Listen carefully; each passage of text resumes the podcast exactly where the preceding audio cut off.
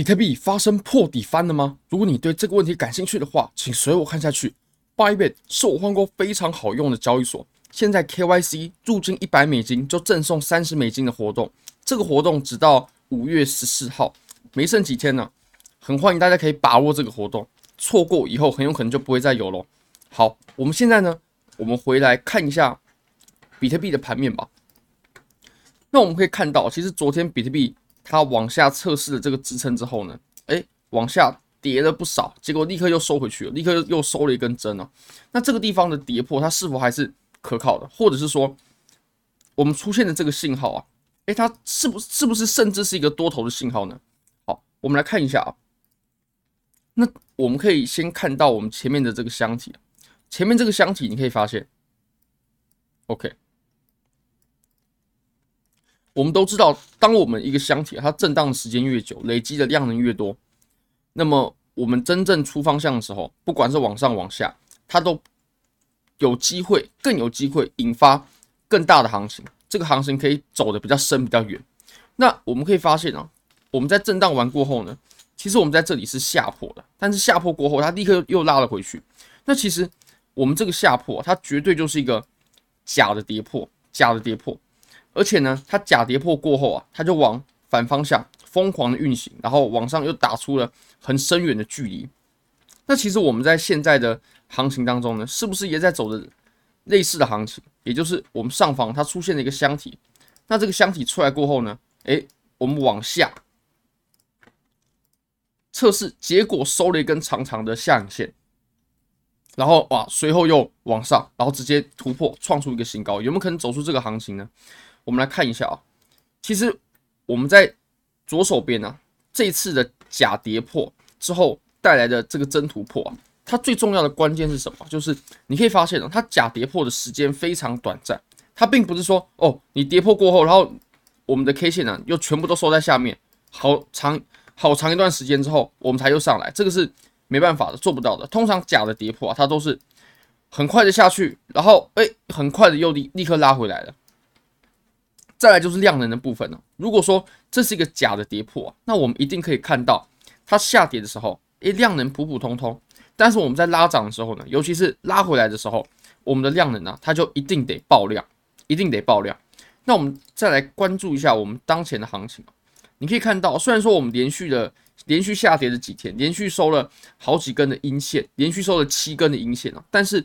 我们的量能呢，你可以发现还好。并不是很突出，虽然说我们跌破多头就有非常大的风险，但是我们的量能呢，并不是很突出，空头量能不是很突出。那如果我们在接下来的行情啊，我们看到多头的量能它疯狂的攀升啊，像我们前面这种行情啊，并且我们的价格呢又重新回到了至少至少两万七之上，那我们在这里呢，它就极有可能走出的是一个。假的跌破，那如果说走假跌破的话，我个人会考虑在这个位置就直接去买入现货，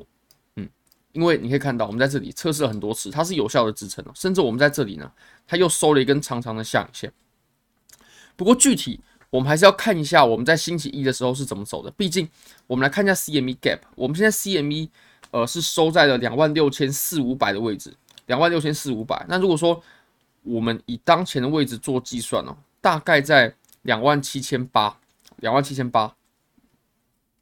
差距不是很多，但是还是有一小段的。所以我现在如果说做多啊，或者说买入现货啊等等的，其实是并不是很急的啦，没有到很急。那如果说做空呢，你可以看啊，这个往下，然后又立刻收回去，这个行为它其实是对于空头很大的警讯。那那就表示。我们在两万七的这个支撑啊，两万七到两万六千八左右的这个支撑啊，其实它还是有效力的，它并不是像各位想的已经跌破了。如果说已经跌破的话，那它会给你很明确的信号，比如说下跌的时候，它直接爆巨量，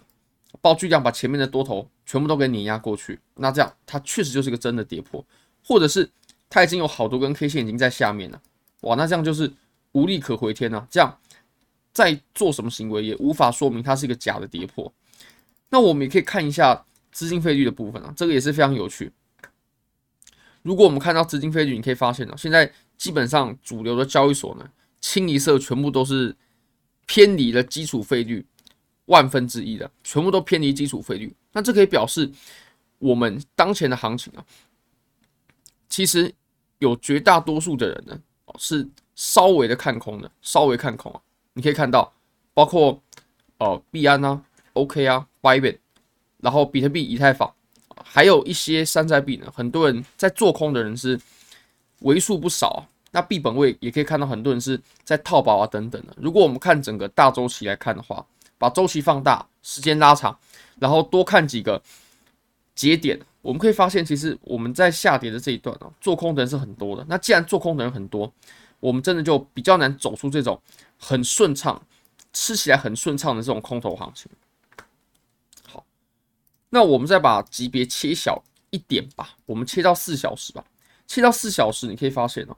我们来分析一下这边的量价关系。当我们在走下跌行情的时候呢，哦，这一段你可能会说，哎，这个下跌很强势啊，这个反弹很弱势啊，并不是这样看的。因为我们这个下跌啊，这个阴线啊，它是收了长长的下影线的，下影线就表示多头它是有在反弹的，多头它是有在努力的。你可以看到这个量能虽然大啊，但是它并不全部都是空头的量能，因为我们是收了长长的下影线的，所以这个你说啊是属于空军的力量，我认为。不能这么去看。那我们可以再看一下，其实我们当前啊，能不能回到这个支撑之上呢？这个才是我们现在最关心的事情，也是现在最关键的东西。大概在两万七千二左右这个位置哦，你可以看到我们前期呢，它互换的行为是非常明显的，在这个位置，